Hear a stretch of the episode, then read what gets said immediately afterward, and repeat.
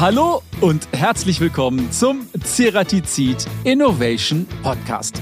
Schön, dass ihr auch bei dieser Episode wieder mit dabei seid. Unser Thema heute: Vierachsbearbeitung am Limit. Heller Open House präsentiert Fräswerkzeuge unter Sparen. Vom 3.5. bis 5.5. findet das Heller Open House in den Werken 1 und 2 des Maschinenherstellers in Nürtingen statt. Und unter dem Claim Information, Innovation, Inspiration wird diese Hausausstellung zum Treffpunkt der Branche und ein Ort für einen konstruktiven Austausch und sehr interessante Gespräche. Neben Führungen durch die Hallen des Unternehmens wird es auch Maschinenvorführungen geben. Heller präsentiert dabei seine vier und fünf Achsbearbeitungszentren der neuesten Generation samt Werkzeugen unter Sparen. Als Partneraussteller liefert Ceratizid einige seiner Lösungen für die Leistungsbearbeitung.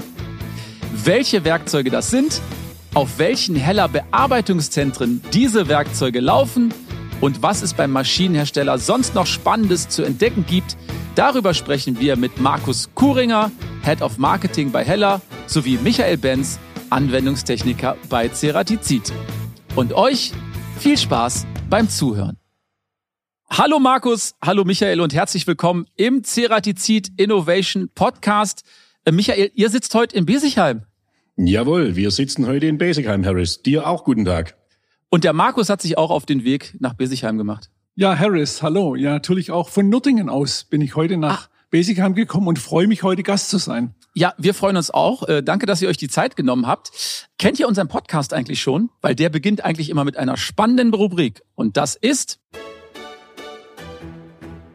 A oder B? Wir fangen an mit Markus. Vierachs oder Fünfachs? Fünfachs. Du darfst das gerne begründen. Fünfachs ist immer eine Achse mehr als Vierachs. Und mit Fünfachs ist man tatsächlich flexibler. Also okay. auch unglaublich spannend, was man dann zeigen kann mit fünf Achsen. Okay, Michael, fräsen oder lieber drehen? Oh. Hm. Ah, lieber fräsen. Fräsen macht mir persönlich einfach mehr Spaß. Ähm, für mich ist einfach, ja, wenn die Späne so schön fliegen, das ist einfach was Schönes. Markus, Anruf oder lieber eine kurze WhatsApp? Anruf, selbstverständlich. Ich bin auch einer von der älteren Generation und freue mich immer, wenn ich angerufen werde oder wenn ich anrufen darf. WhatsApp, da hatte ich schon mehrmals erlebt, dass das durchaus missverstanden werden kann. Also immer Anruf. Michael, schruppen oder schlichten? Ah, schlichten. Das ist ein bisschen meiner Vorgeschichte bei Komet geschuldet, da wir durch das sehr, sehr viel, sehr viel Feinbearbeitung im Motorblock bearbeiten. Auch was wir nachher noch sehen werden mit den U-Achsen ist eine Feinbearbeitung. Das ist doch, finde ich, fast die höhere Herausforderung, um diese super Genauigkeit zu erreichen. Okay, Markus, Messe oder lieber das Online-Webinar? Messe, selbstverständlich.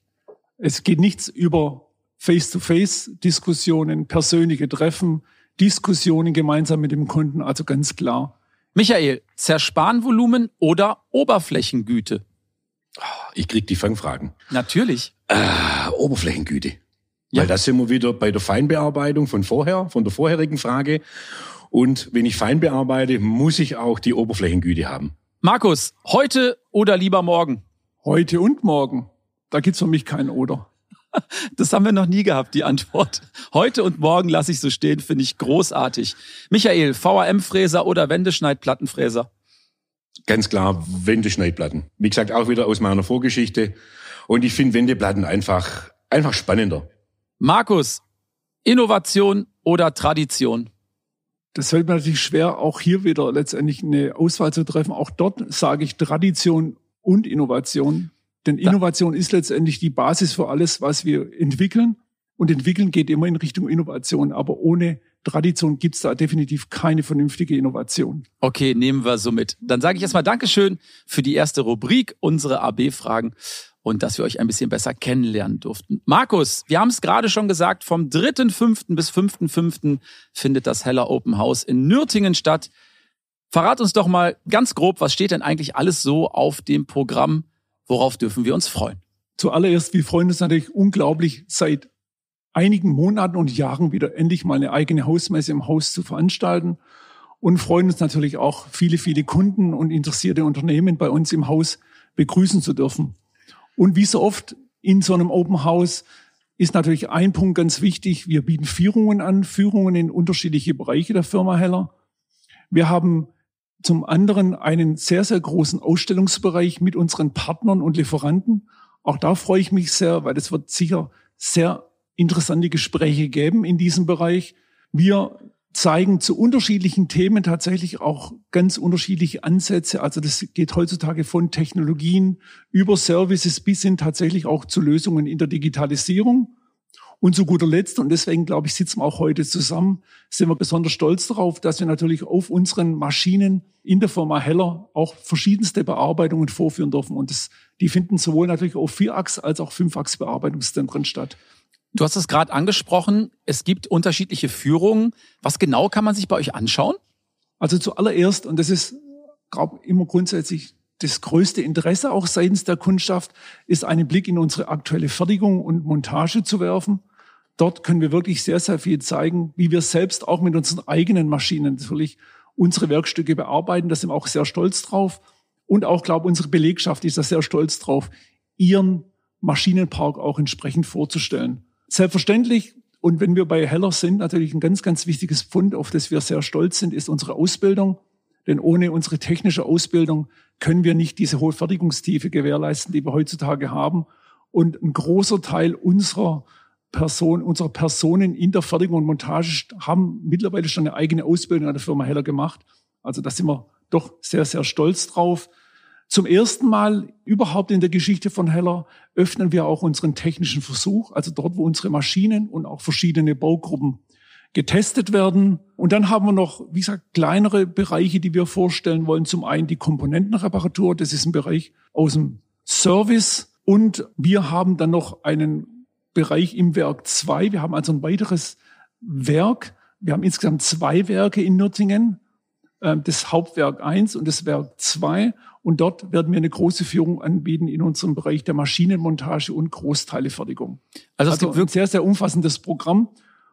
Und ich glaube, da gibt's für jeden was dabei. Wollte ich gerade sagen, da gibt's einiges ja. zu entdecken. Und du hast auch gerade schon gesagt, und da wollen wir heute auch explizit drauf zu sprechen kommen, es wird Vorführungen an der Maschine geben.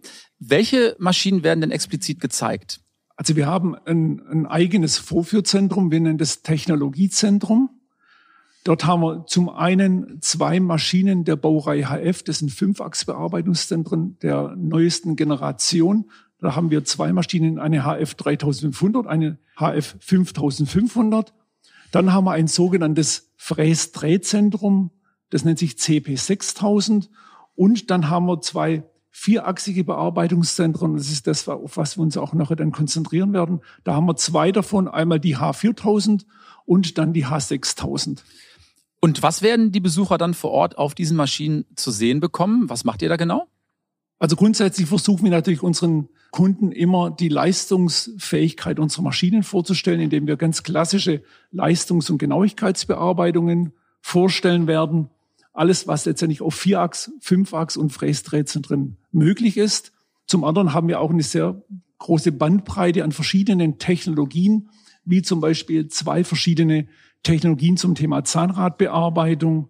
Dann gibt es auch noch Verfahren, wo wir dem Kunden zeigen, dass man tatsächlich auf einem Bearbeitungszentrum auch Drehoperationen durchführen kann. Da gibt es verschiedene Möglichkeiten, diese entsprechend durchzuführen. Also von daher eine große Bandbreite, die wir hier entsprechend vorstellen können. Und Michael, du wirst ja auch dort vor Ort sein, um Ceratizid-Werkzeuge gerade in der Leistungsbearbeitung unter Sparen zu präsentieren. Weißt du schon, was du genau zeigen wirst? Jo, wir haben eine Aufgabenbestellung bekommen von Heller, da wo wir nachher noch mal ein bisschen näher drauf eingehen werden. Und haben auch eine, mehr oder weniger wurde uns freigestellt, gewisse Neuheiten, wunderbare, schöne, gute Werkzeuge, Hochleistungswerkzeuge zu zeigen. Und da haben wir mit Heller zusammen ein Demo-Teil ausgearbeitet und das, denke ich, sieht sehr spannend aus. Markus, lass uns noch mal ganz kurz von vorne einsteigen. Was genau ist ein Vierachs-Bearbeitungszentrum und was ist der Unterschied zu einem Fünfachs-Bearbeitungszentrum? Kann man das so in ein, zwei Sätzen erklären? Kann man vor allem, wenn man aus dem Marketing kommt, da wird man zumindest nicht zu tief einsteigen. Also wie es Michael eigentlich schon erwähnt hat, Das Fräsen steht natürlich hier on top. Das heißt, grundsätzlich handelt es bei, sich bei den Maschinen um Fräsmaschinen. Da gibt es aber die Möglichkeit, dass man solche Fräsmaschinen automatisieren kann. Und dann sprechen wir nicht mehr von Fräsmaschinen, sondern von Bearbeitungszentren. Und vier Achsen an dem Bearbeitungszentrum, das sind drei Linearachsen, wo zum einen das Werkzeug und auch das Werkstück bewegt werden auf linearen Linien. Und dann haben wir noch eine Rundachse. Das ist meistens die Rundachse, wo die Palette drauf ist. Und auf dieser Palette wiederum ist das Werkstück eingespannt. Das sind also sagen drei plus eine Achse. Ah, okay. Und durch welche Eigenschaften zeichnet sich dann solche Maschine aus? Bei Heller zeichnen sich vor allem die Maschinen der Haarbauerei durch eine relativ robuste Technik aus. Das heißt, wir können sehr hochproduktiv arbeiten, eine sehr große Leistungszerspannung durchführen. Das heißt, auch schwere Zerspannungen sind auf dieser Maschine sehr, sehr gut möglich. Aber natürlich nicht zu vergessen, auch im selben Zuge natürlich dann auch eine Feinstbearbeitung. Also es ist auch die Kunst bei solchen Maschinen nach einer sogenannten Schrubbbearbeitung, um einfach auch viele Späne runterzubekommen, dann gleich im, im selben, in derselben Aufspannung letztendlich auch gleichzeitig eine Feinstbearbeitung und eine Genauigkeitsbearbeitung durchzuführen. Sowas muss eine Maschine natürlich abkönnen in diesem Bereich. Ja. Und äh, wie wird die Maschine gesteuert? Über welche Software? Also diese Maschine, die wir bei uns im Technologiecenter stehen haben, die wird über eine Siemens-Steuerung 840D SL gesteuert. Diese Maschinen sind aber auch noch über Fanuc-Steuerung letztendlich erhältlich. Aber wie gesagt, die Maschine, die wir bei uns im Technologiecenter stehen haben, die wird über die Siemens-Steuerung gesteuert. Und bei dieser Siemens-Steuerung, sind das überhaupt noch CNC-Fräsmaschinen, wie man die klassisch so kennt? Nicht unbedingt. Also, also nur gesagt, ganz bedingt. Ganz bedingt. Also das ist schon sehr komplex, ähm, was wir auf diesen Maschinen heutzutage alles tun können. Also zum einen kann man natürlich Programme, klassischerweise Programme schreiben auf so eine Steuerung, aber da gibt es heute auch verschiedene Zyklen, die da letztendlich genutzt werden können. Also und da werden teilweise Werkstücke schon vorprogrammiert und schon vorkonfiguriert, die dann letztendlich noch eingegeben werden. So eine Steuerung kann heutzutage auch ans Internet angeschlossen werden. Da sprechen wir dann vom Thema Digitalisierung. Das heißt, so eine Maschine kann auch letztendlich übers Internet überwacht werden und mhm. gemonitort mhm. werden. Also da gibt es halt unglaublich viele Möglichkeiten, mit dieser Steuerung zusammen natürlich bestmögliche Produktivität beim Kunden sicherzustellen. Also Michael, können wir nicht mehr sagen, dass es sich um eine klassische CNC-Fräsmaschine handelt. Da sind wir schon auf einem ganz anderen Stand heute, oder? Ja, das ist ein Quantensprung dazwischen. Und ich glaube, CNC-Fräsmaschinen, das ist auch ein gutes Stichwort für unsere nächste Rubrik. Und das ist die Schätzfrage. Unsere Schätzfrage, und da dürfen unsere ZuhörerInnen auch gerne direkt mitraten, denn wir hätten gerne gewusst, Wann wurde die erste CNC-Fräsmaschine entwickelt? Und ich hätte gern eine Jahreszahl. Was glaubt ihr? Dann dürft ihr gerne direkt eine Antwort also geben, wenn ihr Lust habt. CNC, Marc. nicht NC. CNC. CNC-Fräsmaschine. Entwickelt. Ich bin gespannt. Ich sage mal 1926. 1926. Und was sagst du, Markus? Ich sag 1900. 48. 1948. Und hier kommt die Auflösung. Die CNC-Bearbeitung verwendet eine Fertigungstechnologie, die im 18. Jahrhundert entwickelt wurde. Im Jahre 1751 wurde die metallene Drehmaschine erfunden, die erste aus einer langen Reihe von Maschinen zur Ausführung von präziseren mechanischen Arbeitsabläufen als durch traditionelle Handwerkstechniken möglich ist. Im Jahr 1952 entwickelte Richard Keck in Zusammenarbeit mit dem MIT die erste CNC-Fräsmaschine, die Cincinnati Millicron Hydrotel. Fünf Jahre später, im Jahr 1958, meldet er das Motor Controlled Apparatus for Positioning Machining Tool zum Patent an. Die kommerzielle Geburt dieser Technologie. Da habt ihr doch gar nicht so schlecht gelegen. Naja. War man im richtigen Jahrtausend zumindest. Genau, knapp daneben. Aber ganz ehrlich, ich hätte es auch nicht gewusst und ich dachte erst, das wäre auch im Zuge ja, auch der Digitalisierung, vielleicht so in den 70ern oder so in die Richtung, ne, wäre das gewesen. Also ihr wart da schon wirklich recht nah dran.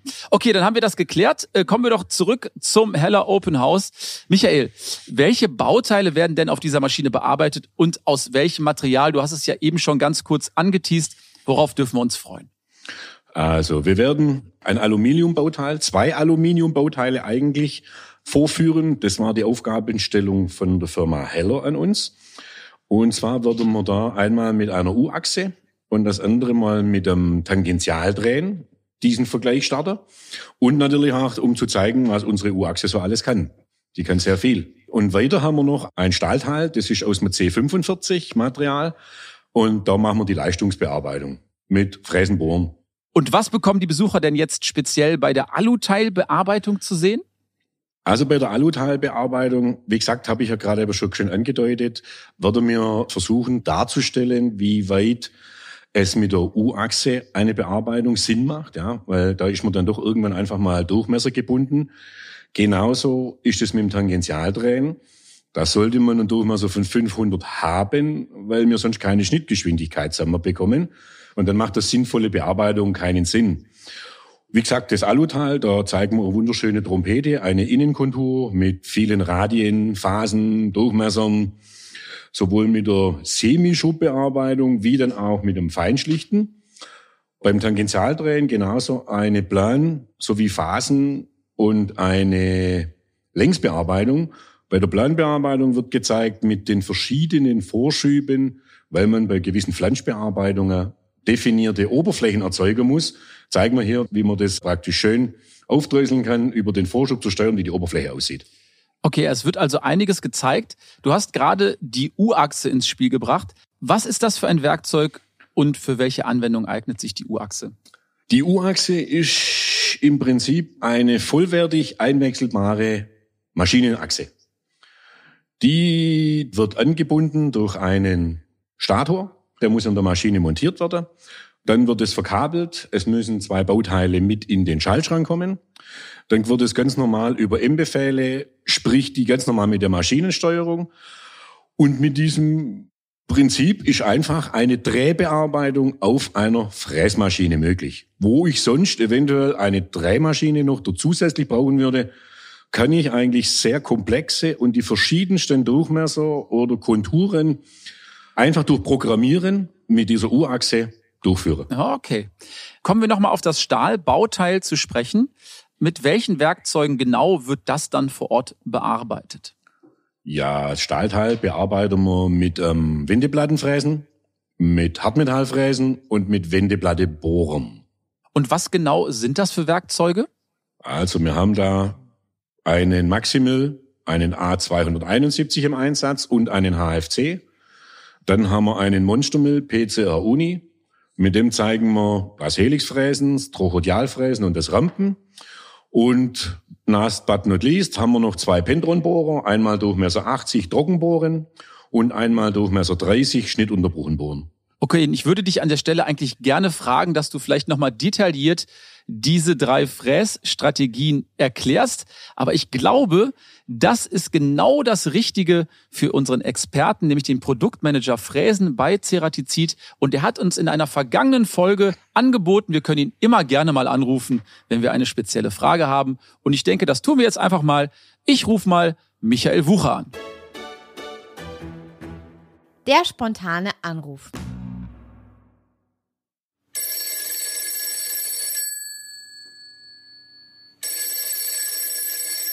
Michael Wucher, Ceratizid. Hi Michael, der Harris hier vom Ceratizid Innovation Podcast. Haben uns lange nicht gehört, oder? Ja, schön von dir zu hören. Welch Ehre, dich am Telefon zu haben. Ich kann dir auch genau sagen, warum. Du hast mir im Podcast gesagt, wenn ich eine Frage habe, dann kann ich dich einfach anrufen. Wo erwische ich dich gerade? Ja, ich bin gerade in Tschechien in unserem Technical Center und wir schulen gerade unsere rumänischen Außendienstmitarbeiter hier. Ah, Okay, darf ich dir zwei Minuten deiner Zeit klauen? Aber sicherlich. Wir besprechen nämlich heute die Vierachsbearbeitung am Limit. Heller Open House präsentiert Fräswerkzeuge unter Sparen. Das ist unser Thema. Meine Gäste heute hier im Podcast, der Markus Kurringer, der ist Marketingleiter bei der Firma Heller und der Michael Benz, Anwendungstechniker bei Ceratizid. Wir haben uns gedacht, bei einer kniffligen Frage rufen wir dich einfach mal an und befragen dich dazu.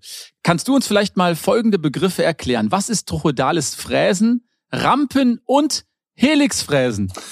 Ja. Bring Licht ins Dunkel. Unter trochodialen Fräsen versteht man eigentlich, dass wir eine sehr hohe Zustellung AP haben und eine nur geringe seitliche Zustellung von dem Werkzeug. Dadurch können wir extrem hohe Vorschübe mit dem Werkzeug fahren und somit das Material möglichst schnell wegbringen, zerspanen. Das mhm. ist trochodiale Fräsen. Unter Rampenfräsen, das nennt man eigentlich, wenn man mit dem Werkzeug schräg in das Werkstück eintaucht. Und das unter einem gewissen Rampenwinkel natürlich. Mhm. Und das Helixfräsen ist im Prinzip dann, wenn wir wie schraubenformig in das Material eintauchen. Wie eine ah, okay. Art Gewinde, genau. Okay. Und welche äh, Vorteile bringt das für den Anwender? Diese Bearbeitungsstrategien sind ja sehr unterschiedlich. Die sind sehr unterschiedlich, genau.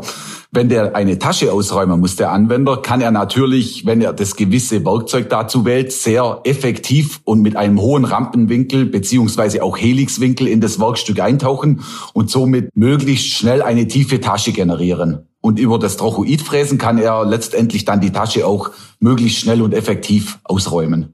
Und dann kann ich mir vorstellen, die Werkzeuge müssen ja dann bestimmte Eigenschaften haben bei diesen Anwendungsarten. Welche brauchen die? Welche benötigen die? Ja, zum einen, gerade wenn wir ins Werkstück möglichst schnell eintauchen wollen, beziehungsweise einrampen wollen, erfordert es eine spezielle Stirngeometrie von dem Werkzeug, dass wir diese Späne auch effektiv vom vorderen Schneidenbereich abführen können und hier keine Spanglämmer verursachen.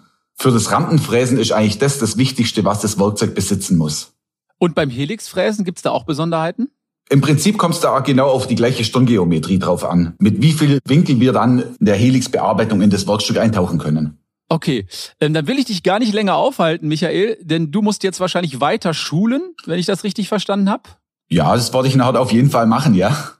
Okay, dann sage ich Dankeschön und ich darf dich jederzeit anrufen, oder? Du darfst mich jederzeit anrufen, gerne. Okay, hab noch einen schönen Tag, bleib gesund. Bis Danke dann. Danke ebenfalls. Tschüss. Tschüss. Ciao, ciao. Ja, der Michael ist da ganz schön ins Detail gegangen. Ich glaube, der hat das sehr gut erklärt. Äh, dem ist nicht mehr viel hinzuzufügen, oder? Also meiner Meinung nach in Perfektion erklärt. Auf den Punkt. Ähm, Michael, vielleicht die Frage an dieser Stelle, warum hast du denn ausgerechnet diese Werkzeugwahl für die Vorführung getroffen? Gute Frage. Wie gesagt, weil als allererstes Mal wollten wir aus dem kompletten Spektrum, was wir bei Ceratizid haben, vor allem einen neuen und leistungsfähigen Werkzeugen zeigen. Unsere Wendeplattenfräser habe ich ausgewählt, um zu zeigen an der Maschine, dass man mit einem Schrubfräser, wenn man eine Breitstichplatte einbaut, eine sehr, sehr hervorragende Oberfläche erzeugen kann. Ja. Diese Vollhartmetallfräser sind im Einsatz, weil man einfach einmal wirklich zeigen kann, wie das jetzt, wie es der Michael vorher auch schon erklärt hat, ein hohes Spannvolumen erzeugen kann mit relativ geringen Kräften auf die Maschinenspindel. Das Hochvorschubsfräsen ist einfach auch immer mal wieder interessant zu sehen, mit welchen Vorschüben man eigentlich fräsen kann. Man fährt hier immerhin mit elf Meter Vorschub, das ist ganz schön ordentlich. Und das Bohren auch mal wieder eine richtige Schrubbbearbeitung zu zeigen, was unsere Werkzeuge aushalten und natürlich auch, was die Maschine kann. Ja, das Weil so ein 80er Bohrer ins Volle drücken ist ja auch nicht gerade ohne. Ja, das wollte ich dich gerade fragen. Dann spielen sicherlich auch die Eigenschaften der Maschine eine große Rolle, oder? Selbstverständlich. Die Maschine braucht die Dynamik, die braucht auch vor allem die Kraft, das Drehmoment. Es wird manchmal bei manchen Bearbeiten das Drehmoment, immer die Kraft wird zwar gerechnet, aber das Drehmoment wird oft unterschlagen und unterschätzt. Ja. Jetzt zeigt ihr ja einiges vor Ort, einige Präsentationen an der Maschine. Markus, hat man auch die Möglichkeit im Nachgang, sich das vielleicht nochmal anzuschauen oder geht das wirklich nur vor Ort? Wir wollen natürlich, dass unsere Kunden vor Ort sich das anschauen. Aber selbstverständlich haben wir natürlich sämtliche Bearbeitungen, die dort stattfinden, auch, sagen wir, schon per Video aufgenommen und die werden wir im Nachgang sicherlich dann auch so über YouTube und die entsprechenden digitalen Kanäle zur Verfügung stellen. Jetzt haben wir ja gerade schon mit Michael über die Leistungsfaktoren der H6000 gesprochen, Vorschubkräfte, Geschwindigkeit, Leistungsaufnahme. Kannst du da vielleicht noch mal ein bisschen detaillierter reingehen? Dann würde ich tatsächlich auch gleich damit starten, mit dem, was der Michael eigentlich gesagt hat. Drehmoment ist äußerst wichtig. Und das ist ein Thema, wo wir vor allem bei der Spindel sehen. Wir haben ja bei dieser Baureihe H, in Speziellen bei der Baureihe oder bei der H6000, insgesamt sechs Spindeln zur Auswahl. Und diese Maschine, die im Technologiecenter steht, hat eine Maschinenspendel mit 6000 Umdrehungen pro Minute und einem Drehmoment von 2292 Newtonmeter. Also einer unserer stärksten Spindeln überhaupt. Und das ist auch das Drehmoment, das, denke ich mal, auch der Michael letztendlich fordert, wenn er solche Bearbeitung, wie er hier momentan geschildert hat, tatsächlich auch durchführen kann. Und ansonsten ist die Maschine natürlich mit Vorschubkräften ausgestattet. 15 Kilonewton XY und 20 Kilonewton in Z. Also ich denke, das sind Dinge, die einfach erforderlich sind, die auch heutzutage bei so einer schwer zu spannen durchaus auch notwendig sind. Und wenn wir von Beschleunigung sprechen, sind wir bei unseren Achsen bei fünf Meter pro Sekunde im Quadrat. Also ich denke, denk, das ist auch durchaus im Rahmen dessen, was heutzutage letztendlich in dieser Region auch durchaus akzeptabel ist. Und ich denke, das Gesamtpaket passt letztendlich. Und ich denke, der Michael wird es vielleicht bestätigen, für die Bearbeitung, die wir hier vorstellen, glaube ich, genau die richtige Maschine. Selbstverständlich. Wir zeigen ja beides. Wir zeigen, dass die Maschine Kraft hat weil wir sind ja auf der gleichen Maschine mit der Stahl- und der Alu-Bearbeitung und letztendlich bei der zweiten Vorführung zeigen wir hier die mühgenaue Bearbeitung. Markus, jetzt haben wir ja schon darüber gesprochen, es gibt Vierachsmaschinen, es gibt Fünfachsmaschinen. Ähm, wie sieht das aus? Geht der Trend zur Fünfachsmaschine und das heißt, die Vierachsmaschinen sind jetzt outdated? Also grundsätzlich ist es so, dass wir bei der Firma Heller natürlich sehr, sehr dankbar sind, dass wir doch sowohl Vierachs- als auch Fünfachsmaschinen im Angebot haben. Und wie so oft, es ist einfach eine politische Antwort, die ich da geben muss. Es kommt tatsächlich darauf an. Okay. Es geht tatsächlich um das Werkstück, es geht um den Prozess, den der Kunde abbilden will. Es geht um seine Produktionsphilosophie, die der Kunde hat.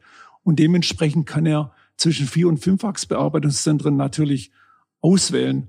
Man kann sicherlich sich annähern, mal grundsätzlich eine wirtschaftliche Betrachtung in, letztendlich sich mal anschaut. Und es ist natürlich so, jede weitere Achse, die bei so einer Maschine dazukommt, kostet grundsätzlich mehr. Das heißt, der Invest ist grundsätzlich höher. Das heißt, da muss sicherlich in diese Richtung genau überlegt werden, ob vier Achsen reichen oder ob tatsächlich auch fünf Achsen notwendig sind. Und fünf Achsen sind natürlich immer dann sinnvoll, wenn, sage ich mal, gekrümmte Flächen, wenn sehr komplizierte Werkstücke da sind, die in verschiedenen Lagen tatsächlich auch bearbeitet werden müssen. Das ist sicher ein grundsätzliches Thema. Das heißt, die Bauteilgeometrie gibt sehr durchaus vor, welche Maschine letztendlich gewählt wird. Wenn wir jetzt mal einfach uns auf dieses Vierachs-Bearbeitungszentrum H6000 konzentrieren, dann ist das eine Maschine, die grundsätzlich in der hochproduktiven Bearbeitung eingesetzt wird. Das heißt, sehr viele Werkstücke pro Zeit letztendlich bearbeitet werden, in wenigen Spannlagen letztendlich und meistens auch dann wird so eine Maschine genutzt, wenn zum Beispiel auch eine Mehrfachspannung letztendlich zum Einsatz kommt. Aber wie du siehst, wahrscheinlich sehr, sehr schwierig. Also wirklich eine endgültige, eine finale Aussage zu treffen, geht definitiv nicht. Und dazu ist tatsächlich auch dieses Gespräch mit dem Kunden natürlich zwingend notwendig, um mit ihm vorab zu besprechen, was er denn überhaupt in welchem Maße bearbeiten möchte. Lass uns doch mal einen Blick in die Praxis werfen. Michael, was macht für dich den Unterschied zwischen Vierachs und Fünfachs aus in der Praxis?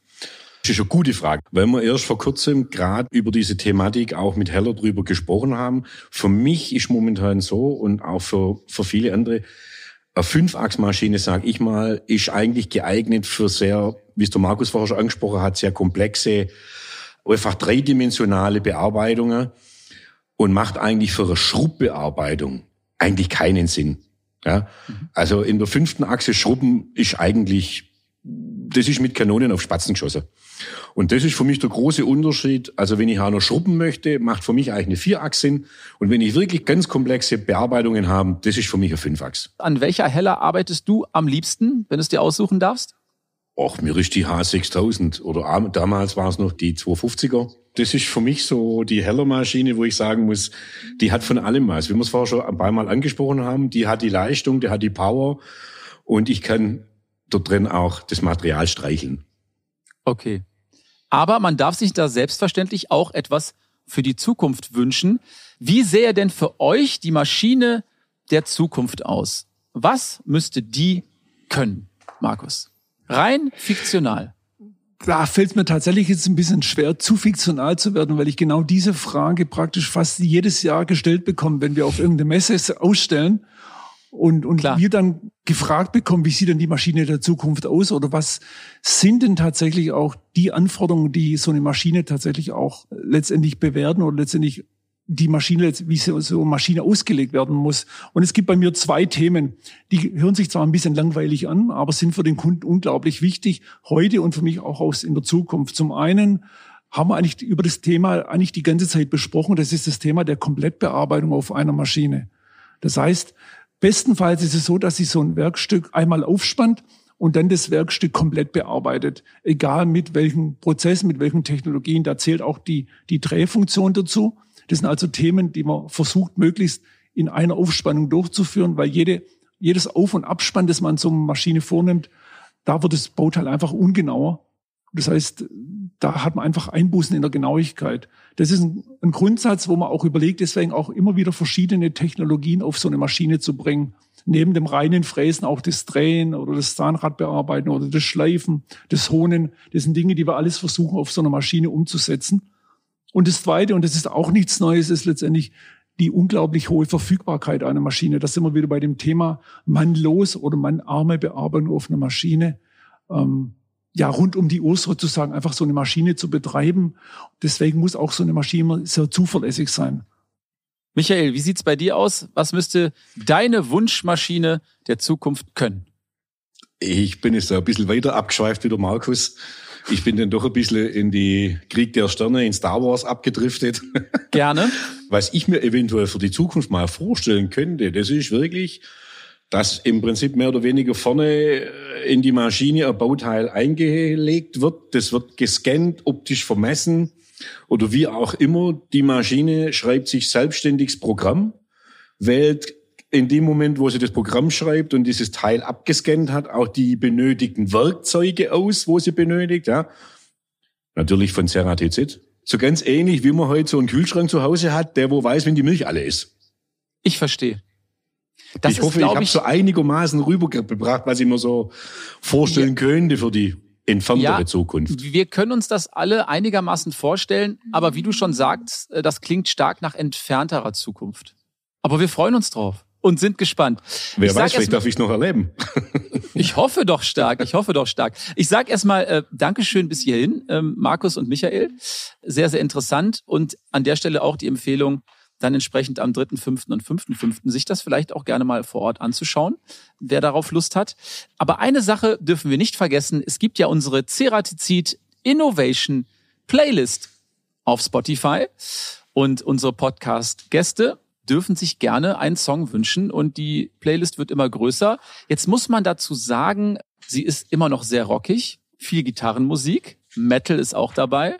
Und ihr dürft euch, Markus und Michael, natürlich auch gerne einen Song wünschen. Vielleicht fange ich mal mit Michael an. Michael, hättest du direkt einen Song parat, den wir gerne für dich auf die Playlist packen dürfen?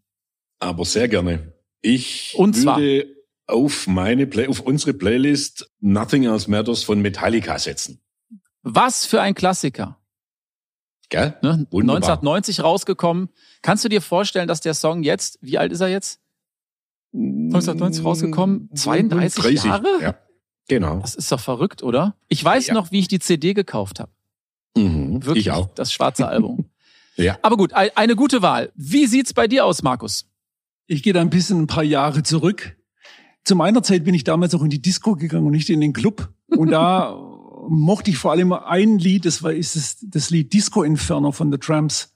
Das ist also ein Lied, das eigentlich heute sehr, sehr wenig gespielt wird, aber immer dann, vor allem an Silvester, gibt's diese alten Disco-Hits mit Ilja Richter und da kommt immer dieses Lied und das liebe ich sehr. Ilja Richter Disco, das ist lange her. Ja. Das ist lange her. Okay, packen wir Disco Inferno auch für dich auf die Playlist. Ich sag ein großes Dankeschön an euch beide. Es hat großen Spaß gemacht. Und ich könnte mir vorstellen, dass wir vielleicht sogar mal einen separaten Podcast zum Thema Maschine der Zukunft machen. Ich glaube, da kann man noch ganz lange drüber sprechen, was da eigentlich möglich ist. Dankeschön euch beiden, bleibt gesund und bis zum nächsten Mal und ganz viel Spaß vom 3.5. bis 5.5. auf der Open House. Und viel Erfolg auch. Vielen Dank, Harris. Dir auch. Alles Gute weiterhin. Vielen Dank, Harris. Wir sind am Ende der heutigen Podcast-Folge angelangt. Wir hoffen, euch hat sie gefallen. Sollte das so sein, schreibt uns gerne eine positive Bewertung auf Spotify oder den gängigen Streaming-Plattformen. Für Fragen und Anregungen sind wir immer offen. Schreibt uns gerne eine E-Mail an teamcuttingtools.ceratizid.com. Ihr dürft auch gerne mal in unsere Ceratizid Innovation Playlist reinhören auf Spotify. Mittlerweile gibt es da viele, viele tolle Songs. Und ansonsten alle weiteren Informationen, wie gehabt, in den Show Notes. Ich sage Dankeschön fürs Zuhören. Bis zum nächsten Mal. Bleibt gesund. Tschüss und bye bye.